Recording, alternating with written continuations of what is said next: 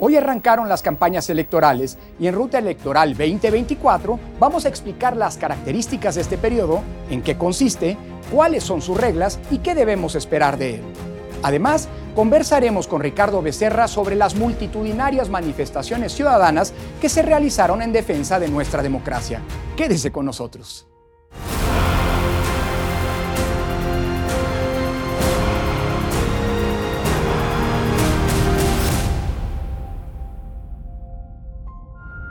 El primer minuto de este viernes primero de marzo arrancaron las campañas electorales para la presidencia de la República, el Senado y la Cámara de Diputadas y Diputados.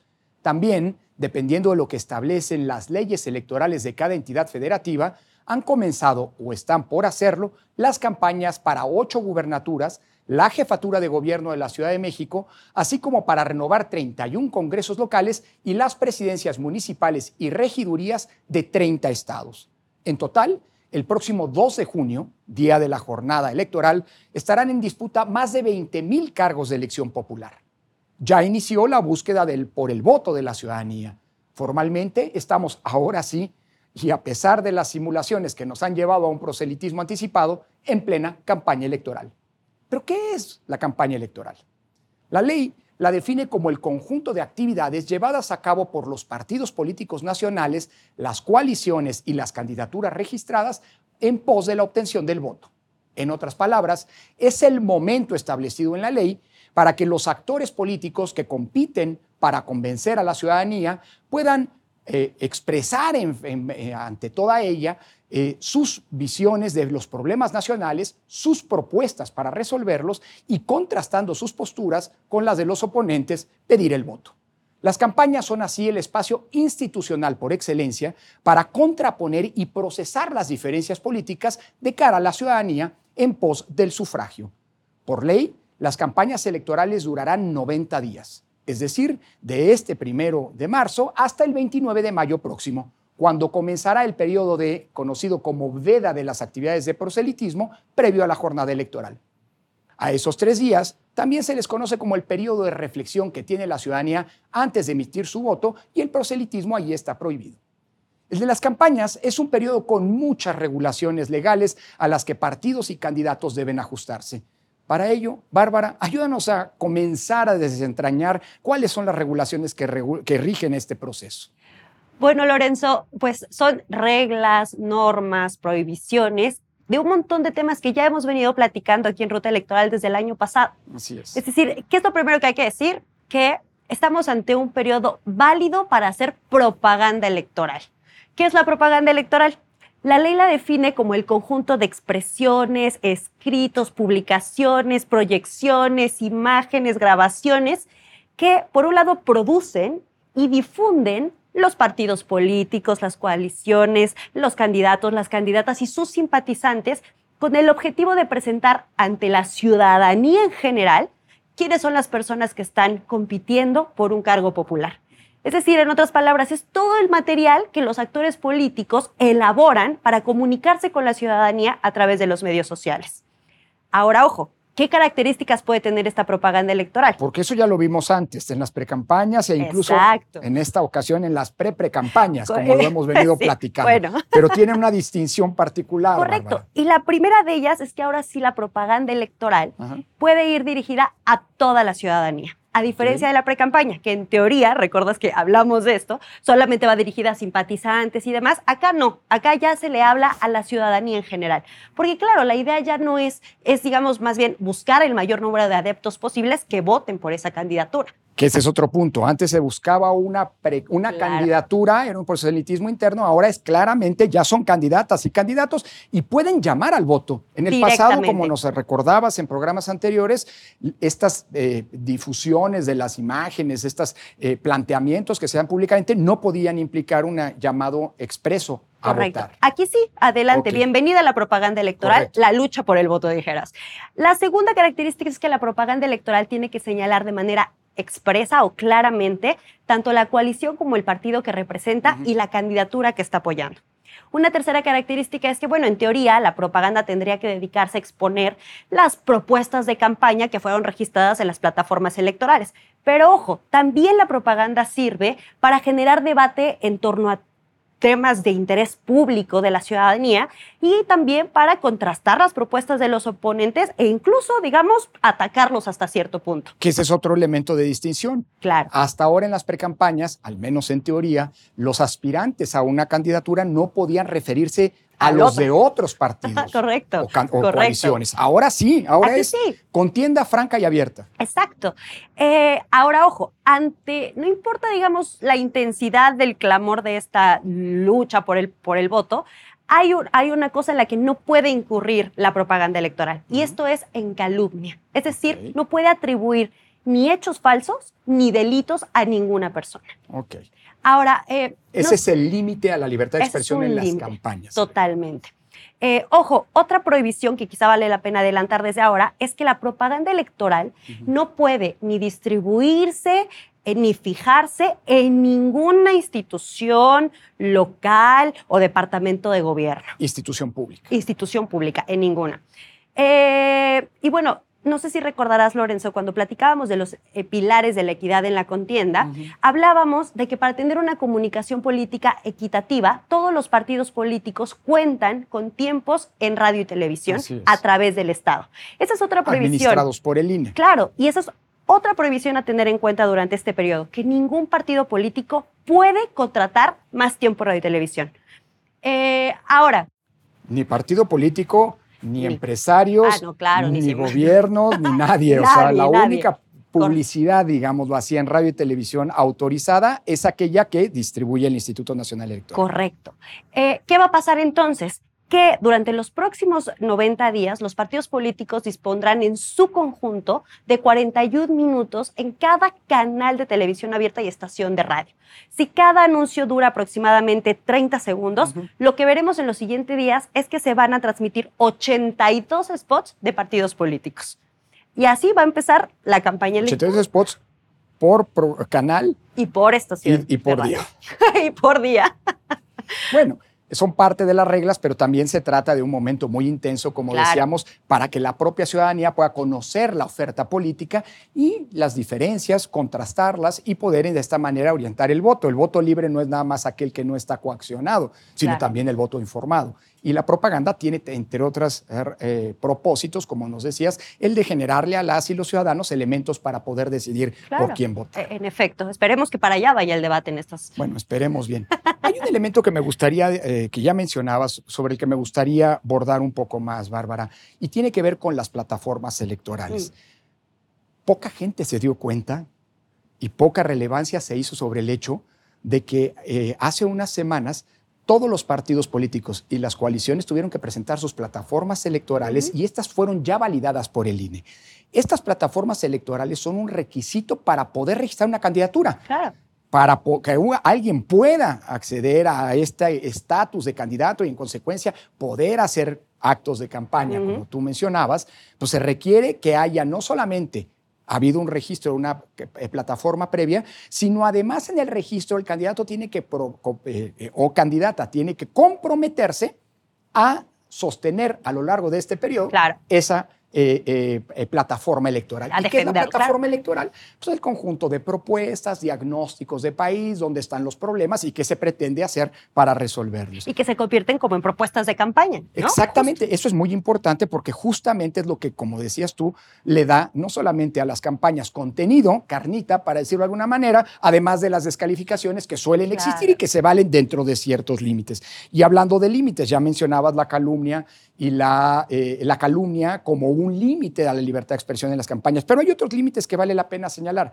Por ejemplo, los límites que tienen los funcionarios públicos, cualquiera, aunque sea el presidente, para poder eh, hacer declaraciones o bien desviar recursos, por supuesto, para tratar de orientar las preferencias electorales de las y los ciudadanos. Hablamos de esto en el principio de neutralidad y de imparcialidad a la que están Absolutamente, que ahora se refuerza. Si esa prohibición es general, ahora definitivamente los servidores públicos no pueden hacer ningún tipo de pronunciamiento, no pueden descalificar a la oposición, no pueden hablar de o, o encaminar, encauzar el voto en favor de algún partido o candidato.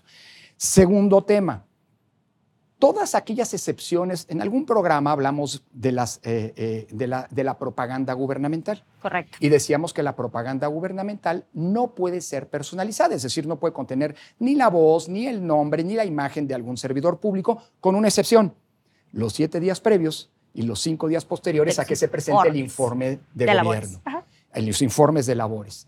Eh, sin embargo, Ahora la prohibición es total. Es decir, aunque algún diputado o algún eh, federal o local, algún senador o algún gobernante tenga que presentar su informe de labores en el periodo de las campañas, eso está prohibido. Tiene que esperarse, no puede haber una interferencia, digámoslo así, de algún funcionario público, aun cuando tuviera derecho en este periodo. Ahí se suspende ese derecho. Es más, Lorenzo, hay que decir que si llegase a pasar eso, se presume que tiene la intencionalidad de, incluir en las elecciones, con lo cual estás frente a un elemento de coacción, compra o coacción del voto. Eh, también es cierto que dentro de esta eh, de estas prohibiciones, hay, además de las que mencionabas, otras que tienen que ver con la propaganda de los propios eh, partidos y candidatos, específicamente en eso que es muy normal en este periodo, en este periodo. que son los mítines, las manifestaciones públicas, las marchas que, de proselitismo que se realizan.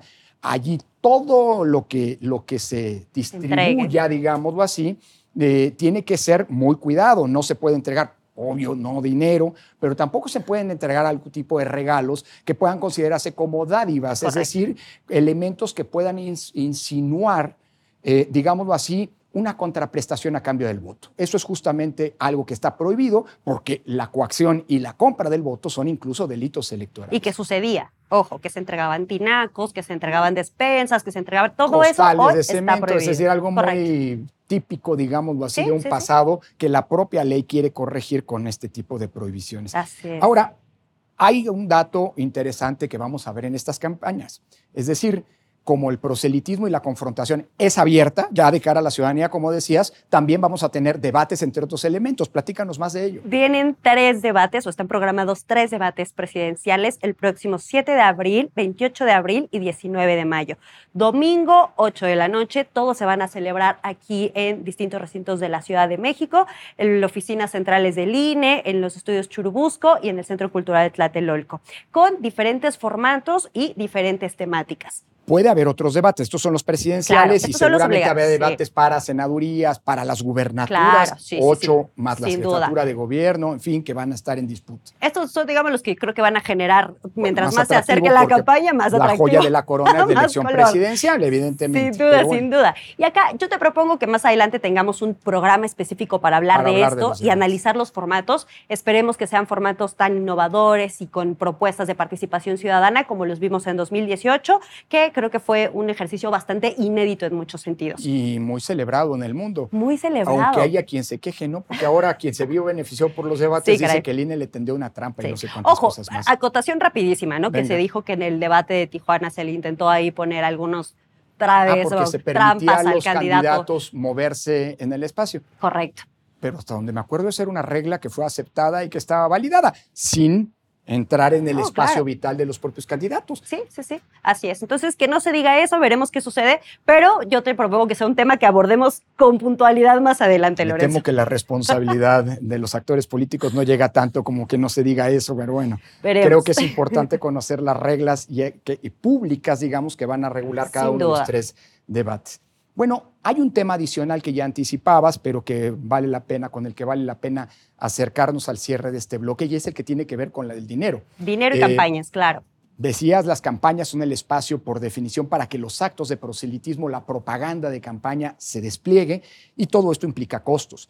Eh, creo que es importante decir que todo el dinero que gasten las candidaturas y los partidos tiene que reportarse al propio Instituto Nacional Electoral, sobre todo para que éste pueda garantizar que no se rebase en este elemento básico de la equidad en la contienda, del que ya hemos hablado en otros programas, que son los topes de gasto de campaña. es decir, todas las campañas, las presidenciales, las de senadores, las de diputados y todas las locales tienen ciertos límites de gasto válido. Se vale gastar, no más faltaba, pero tiene que haber, por un lado, transparencia en el reporte de esos gastos, ingresos y gastos a la autoridad electoral, pero por otro lado también hay que estar atentos a que no se rebasen esos límites, porque esto puede implicar algún tipo de sanciones por parte o de consecuencias jurídicas que tiene que determinar la autoridad electoral. Y tal vez vale la pena señalar, Bárbara, que aunque cada campaña tiene un tope de gasto, en el caso de las elecciones presidenciales, las más grandes porque se realizan en todo el país, las más relevantes por el tipo de cargo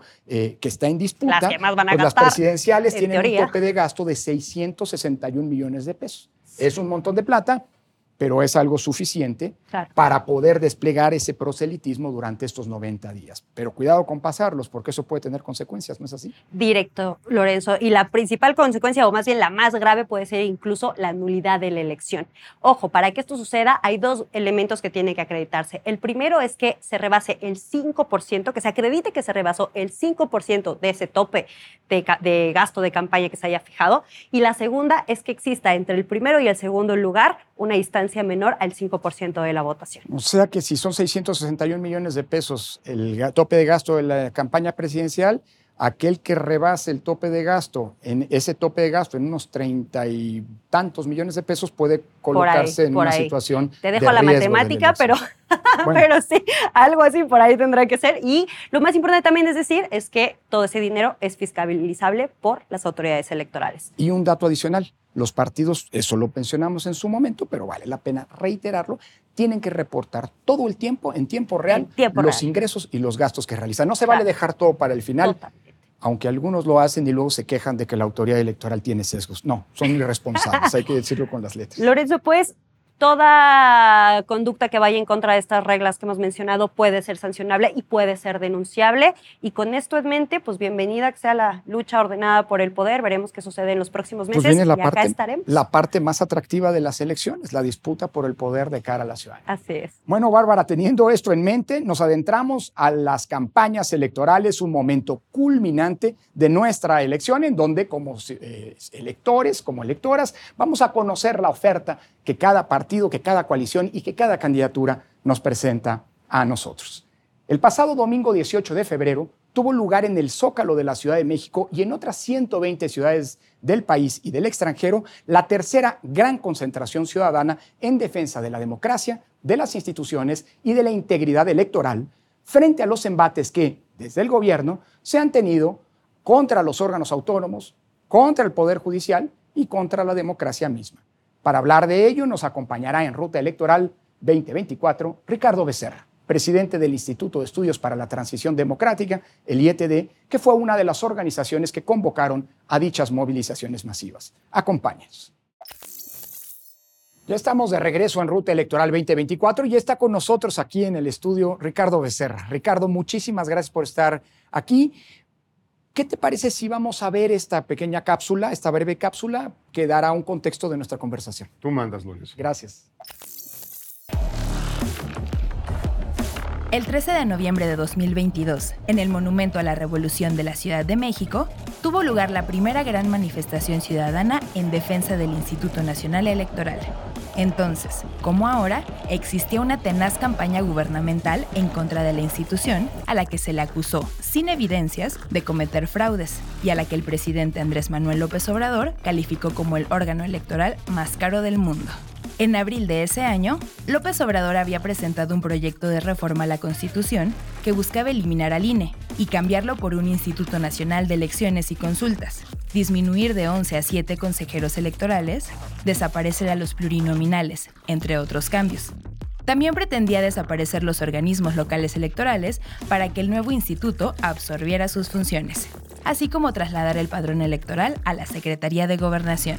Un mosaico amplio de organizaciones de la sociedad civil convocó a una primera movilización nacional para rechazar el intento de acabar con el INE y dar un golpe mortal al sistema electoral construido en décadas. México no merece una reforma constitucional en materia electoral impulsada por una sola voluntad. Luego vendría una intensa campaña de AMLO en contra de la oposición en la Cámara de Diputados y del mismo INE. Anunció entonces el Plan B, que reformaba la legislación electoral secundaria con el mismo propósito de acabar con las normas construidas durante décadas. El presidente también buscaba eliminar la prohibición a los funcionarios públicos de pronunciarse en materia electoral o hacer proselitismo político.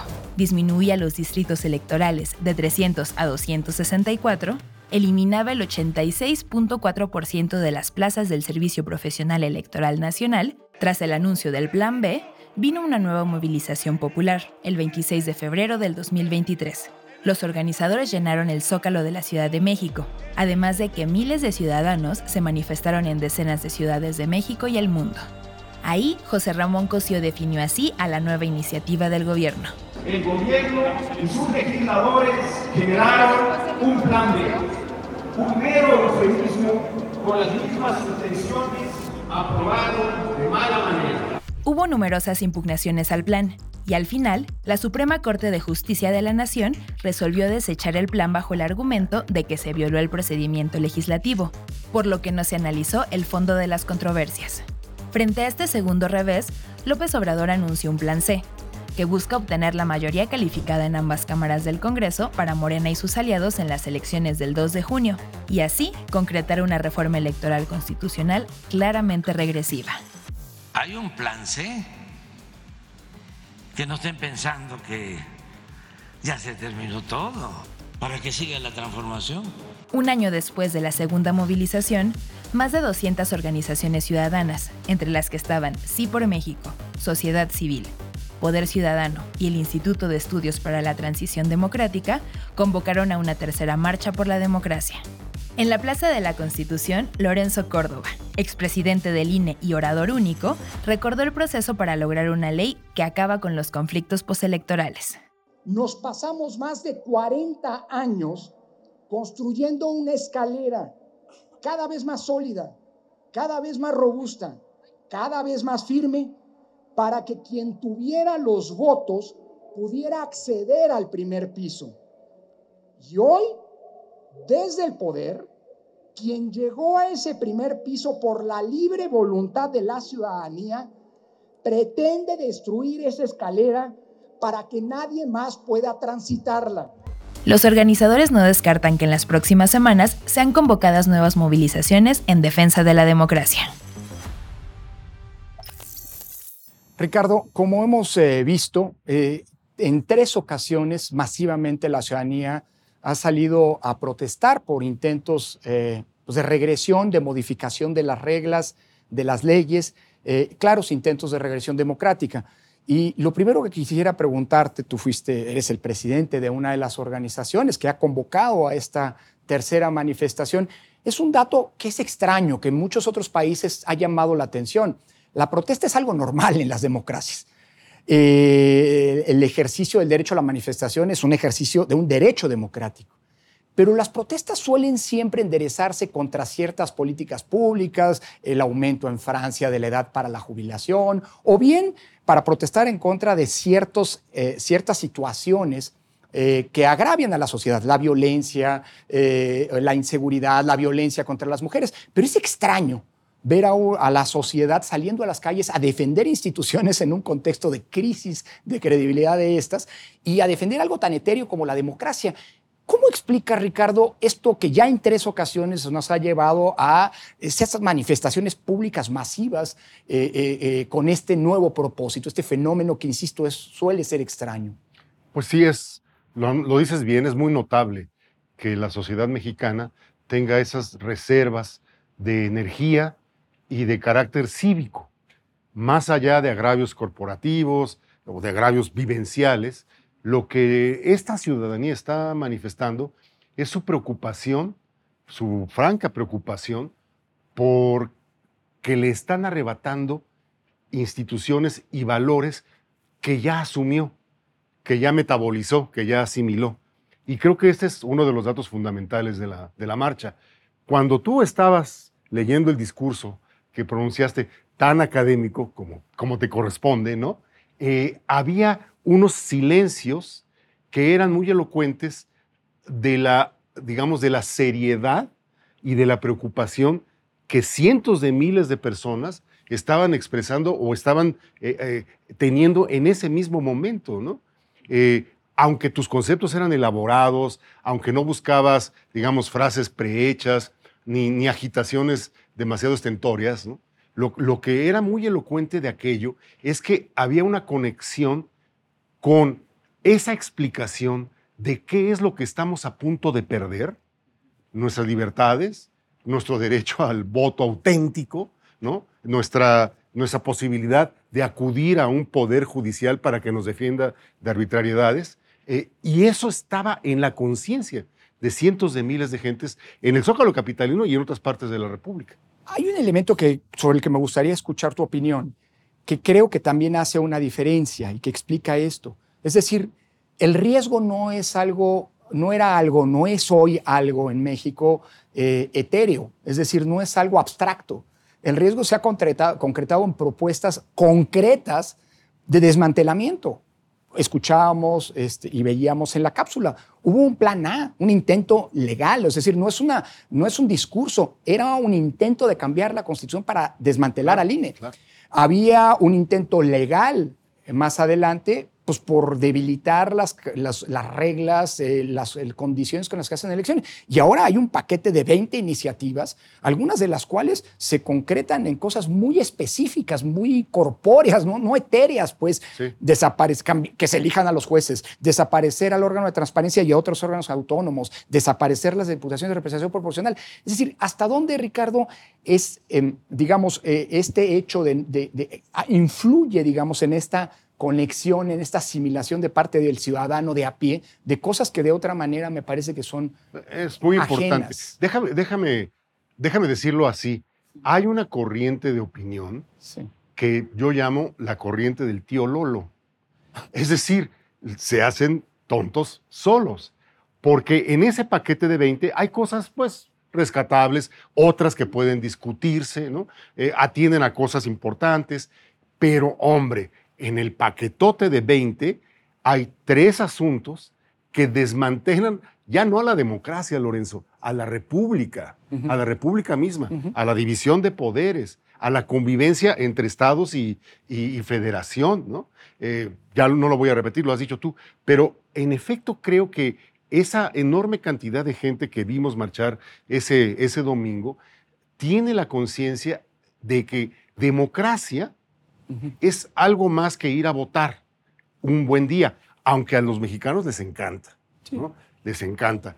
Tú lo viviste, el, el último dato de los mexicanos que quieren ir a vigilar el voto de sus vecinos es altísimo. Así es. el noventa y tantos por ciento de gente dice a la primera que sí. sí. Yo quiero estar participando en eso, ¿no?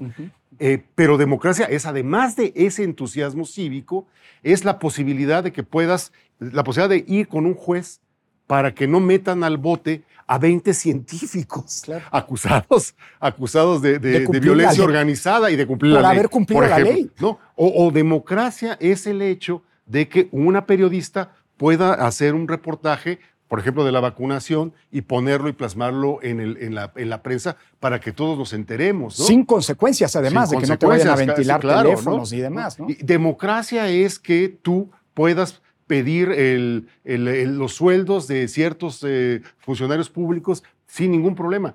Vamos, la democracia es un montón de piezas que organizan la vida colectiva.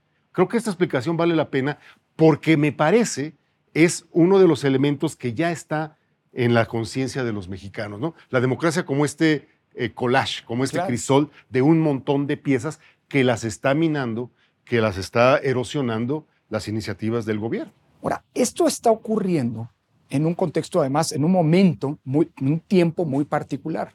Hoy mismo acaban de arrancar las campañas electorales y, por cierto, alguna candidatura ya hizo propias, como asumió como parte de su propia, eh, eh, de su programa político, justo estas iniciativas, con lo cual, pues puede resultar estas campañas algo interesante en términos de contenido, más allá de la confrontación. Se puede ser un espacio en el que públicamente se, se esté discutiendo esto, que, como decías, es parte de la preocupación ya de la ciudadanía. Primera cosa, reflexión que te pido, ¿a ¿cómo ves todas estas manifestaciones? ¿no? En el contexto pues, del momento más emblemático, no único, no es el definitorio, pero sí indispensable de toda democracia, que son las elecciones. Y segundo, ¿cómo crees que toda esta movilización impacte o, eh, digamos, juegue? ¿Qué rol crees que va a jugar en este proceso electoral? Que, pues, por, como ya decías, no hay elecciones y la ciudadanía no se apropia del propio proceso. Bueno, voy a ser, digamos, estrictamente político, político electoral en esto, ¿no? Si yo fuera eh, parte del equipo de la candidata eh, Claudia Sheinbaum, estaría muy preocupado. Y estaría más preocupado si yo fuera parte del equipo de Clara Brugada. Mm. Porque llenar tres veces, bueno, dos veces el Zócalo y atiborrar reforma una vez, que fue la primera marcha, con ciudadanos que habitan la Ciudad de México, no venidos de Veracruz, no venidos de Tlaxcala, no traídos de Puebla, ¿verdad? No. y además no acarreados, no, solo no traídos, sino... No traídos, eran chilangos los que estábamos ahí el, domingo antepasado, ¿no? Eh, eso, eso ya expresa un cambio en el resorte mental de un montón de votantes. Eso creo que es un dato innegable de la política política, ¿no? Claro. Aunque no fueron convocados por partidos, esos, esos, esos, eh, esos ciudadanos sí están muy inquietos por la opción y por el discurso y las acciones y propuestas que traen estas, estos candidatos, ¿no? Y, claro, en, en, ese, en ese contexto tan difícil, creo que eh, lo que se está organizando en el país es una especie de, de de corredor de resistencia al, obradorismo, o dicho mejor, al autoritarismo. Las mayores concentraciones, Lorenzo, que tuvo este país este domingo antepasado, estuvieron desde la Ciudad de México, Morelos, pasaron luego por Querétaro del otro lado, ¿no? Se fueron hasta, hasta el occidente, hacia Guadalajara, y muy sintomáticamente en Sinaloa, Sonora, y eh, Chihuahua. Es decir, sí hay un corredor hoy actuante de mucha preocupación, un nervio de preocupación por la continuidad del obradorismo. Ahora, es inevitable, el mismo presidente y Claudia Sheinbaum lo hicieron el mismo día, pues que se politice esto, es decir, no el propósito de estas manifestaciones no fue respaldar y se ha insistido mucho en ello, en respaldar ni eh, oponerse a alguna candidatura, es más, ni siquiera al gobierno, sino a un paquete de propuestas muy específico que ponen en riesgo la democracia. Pero pues es inevitable que en las elecciones este, este eh, asunto, para empezar, porque el presidente adelantó su paquete de reformas que en primer momento dijo que iba a presentar, ¿te acuerdas? Después de las elecciones, en septiembre, eh, lo adelantó antes de las propias campañas y la propia candidata Sheinbaum lo hizo propio. Así que, ¿cuál crees que vaya a ser el, rol, eh, eh, digamos, cómo crees que puede hacer acabar siendo este el impacto? Ya mencionabas esto de este corredor anti en las propias campañas electorales y te pediría una reflexión adicional. ¿Ocurrió algo muy raro? Al menos para mí, pero quiero escucharte. se supone que las campañas son el momento en el que los candidatos, las candidatas, pues le hablan a la ciudadanía pidiéndole su voto, ¿no? Y arrancamos con una candidata presidencial, que es la puntera en la contienda, pues descalificando a, todos los que se protestaron, ¿no? Se supone que les va a pedir el voto, pero ya les llamó, ¿qué? Farsantes e hipócritas. Hipócritas. Entonces, este, pues, sobre estos dos temas, Ricardo, me gustaría escucharte.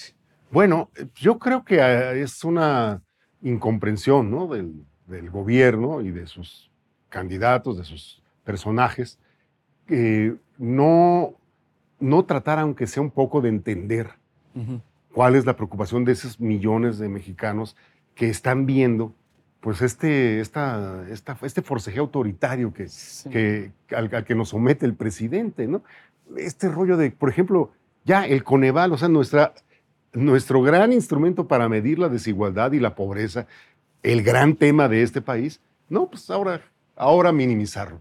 Eh, no entender. Como parte de las instituciones que se buscan desaparecer. Claro, no entender que hay un montón de ciudadanos que valoran lo poco chueco, mal hecho que hemos hecho durante los últimos 30 años, pues me parece de una soberbia y de un desprecio hacia el pueblo o hacia una parte de la ciudadanía muy, muy, muy notable, ¿no? Ahora, yo creo, Lorenzo, que, que por supuesto que hay que pensar, o estamos pensando, en las propuestas los discursos de los candidatos, esto que dijo la candidata puntera, la otra candidata, el otro candidato. Pero yo creo que, bueno, aquí vengo a, este, a sacar agua de mi molino, que es muy importante eh, también difundir y discutir ya las consecuencias, los resultados de este gobierno y de este proyecto de gobierno. Es decir, ya no estamos ante hipótesis, eh, frases, eh, intenciones de un gobierno, no. Ya estamos en el quinto año y medio de gobierno y sus resultados ahí están. Ahí está la gestión de la pandemia y sus 802 mil muertos. Allí están los 178 mil homicidios durante ese sexenio, ¿no? Allí está el hecho de que México creció 0% de 2018 a 2022. Vamos, ahí hay un daño hecho que debe ser el punto de partida pues de lo que viene del momento estelar de la democracia, las campañas electorales. coincidiendo contigo, agregaría un elemento adicional eh, y que fue muy plástico me parece, en la manifestación del 18 de febrero. Con esta, eh, bueno, con, el, con la justificación, con el pretexto que, con el cual se convocó esta manifestación, que es ese paquete de reformas. Señores, ahí les va el cambio de prácticamente todas las reglas y la construcción institucional de la democracia. Eh, y no es solo una propuesta así en abstracto para discutir, o sea, no se está convocando una gran discusión pública, se está convocando ya la acción y la candidata ya dijo, voten por mí la candidata oficial, porque esto es lo, mi, mi, programa, con, esto es lo que vamos a llevar en caso de ganar a la práctica. Eh, y no hablo de la bandera, también de la apropiación de la bandera como un símbolo ah, ya prácticamente personal o de parte, cuando ese es un símbolo pues, que nos une a todos y todos, o al menos así debería ser. A lo que me refiero es a esta lógica que me parece profundamente antidemocrática, Ricardo, de asumir que las grandes reglas del diseño de la democracia, las reglas del juego democrático, se vale imponerlas como una cosa de parte. Soy mayoría y por lo tanto aquí mis chicharrones truenan, para decirlo de alguna manera, y ahí les va. Y creo que eso es algo que puede generar mucho daño. Yo creo que yo he dicho que una de las políticas, la política pública más exitosa del presidente ha sido la, polarización, dividir al, al país entre quienes están con él y quien no. Pero eso, ¿cómo lo remontamos? Porque yo creo contigo que grandes problemas nacionales, que el diagnóstico, pero también la solución a estos problemas, eh, pues tiene que ser consensuada. Al menos eso es lo que, al menos teóricamente, debería ocurrir en una democracia. ¿no? Claro. Bueno, eh, ese es pues el gran problema que tenemos políticamente en México hoy, ¿no? Un gobierno que se asume como representante de una mayoría que puede aplastar a los demás. Y pues los demás resisten y los problemas no se resuelven. Así no se resuelven. Eh, eh, ese es el, caso de la militarización, el caso de la seguridad pública, el caso eh, de no sé cuántos problemas que lo que necesitan es una buena conversación, una buena elaboración y una salida de consenso. El de la seguridad me parece el, tema más elocuente, ¿no? Es decir, matan a no sé cuántas personas en algún lugar y se vuelve inmediatamente en carne para la disputa política de unos y de otros. Y de otros. Aquí todo el mundo ha pecado, especialmente el gobierno. Cuando el hecho consternante de que maten a tantos ciudadanos, ciudadanas en este país, debería unirnos para tener una sola respuesta como sociedad. Y eso es lo que debería de buscar el presidente. Vamos, es, es tan, tan elemental, pero no, no ocurre. Ahora, yo creo, eh, Lorenzo, para, para redondear este asunto, que en efecto uno de los grandes temas de la política mexicana a partir de 2024 va a ser, eh, bueno, de 2025, va a ser cómo trascendemos la polarización y cómo reiniciamos una conversación entre todos. Aquí, el papel del Congreso, el papel de los senadores y de los diputados va a ser crucial. Ricardo, se nos acaba el tiempo, pero quiero cerrar preguntándote, ¿y cuál es el rol en ese contexto de la ciudadanía hacia adelante? Bueno, yo creo que la ciudadanía está atenta, alerta, y yo creo que con mucho entusiasmo por volver a ser convocada. Yo como, vamos, como gente que ha estado involucrada en la convocatoria, en la conversación con ciudadanos, con organizaciones, lo que, lo que palpo, lo que veo, lo que noto, es que quieren ser otra vez convocadas y que están atentas, preocupadas y alertas por lo que va a pasar en el, en, el concierto público y con las propuestas del presidente. Por supuesto también en las elecciones. Claro. Bueno, yo remato diciendo que una ciudadanía preocupada por el estado de salud y por el futuro de su democracia es la mejor garantía de subsistencia de la democracia misma. Ricardo, muchísimas gracias por haber compartido tus reflexiones con nosotros y gracias a usted por habernos acompañado. La democracia no es una concesión graciosa del poder, algo que haya caído de lo alto, sino que ha sido el resultado de múltiples luchas ciudadanas. Su defensa es también una responsabilidad colectiva y ello implica que todas y todos asumamos que, desde nuestras trincheras, debemos defender las reglas, las instituciones y los procedimientos que nos hemos dado para evitar que cualquier gobierno, el que sea, cualquier poder público, abuse de sus funciones y transgreda los límites legales a su ejercicio. Hay mucho por hacer, sin duda, y las instituciones son mejorables, pero esa mejora debe ser el resultado, como lo hemos dicho aquí, de una profunda y amplia discusión pública y de un amplísimo consenso, no de la imposición unilateral. Afortunadamente, la democracia mexicana cuenta con una ciudadanía dispuesta a defenderla y eso es una gran noticia que se ha refrendado nuevamente. Gracias por habernos seguido en este programa y hasta la próxima.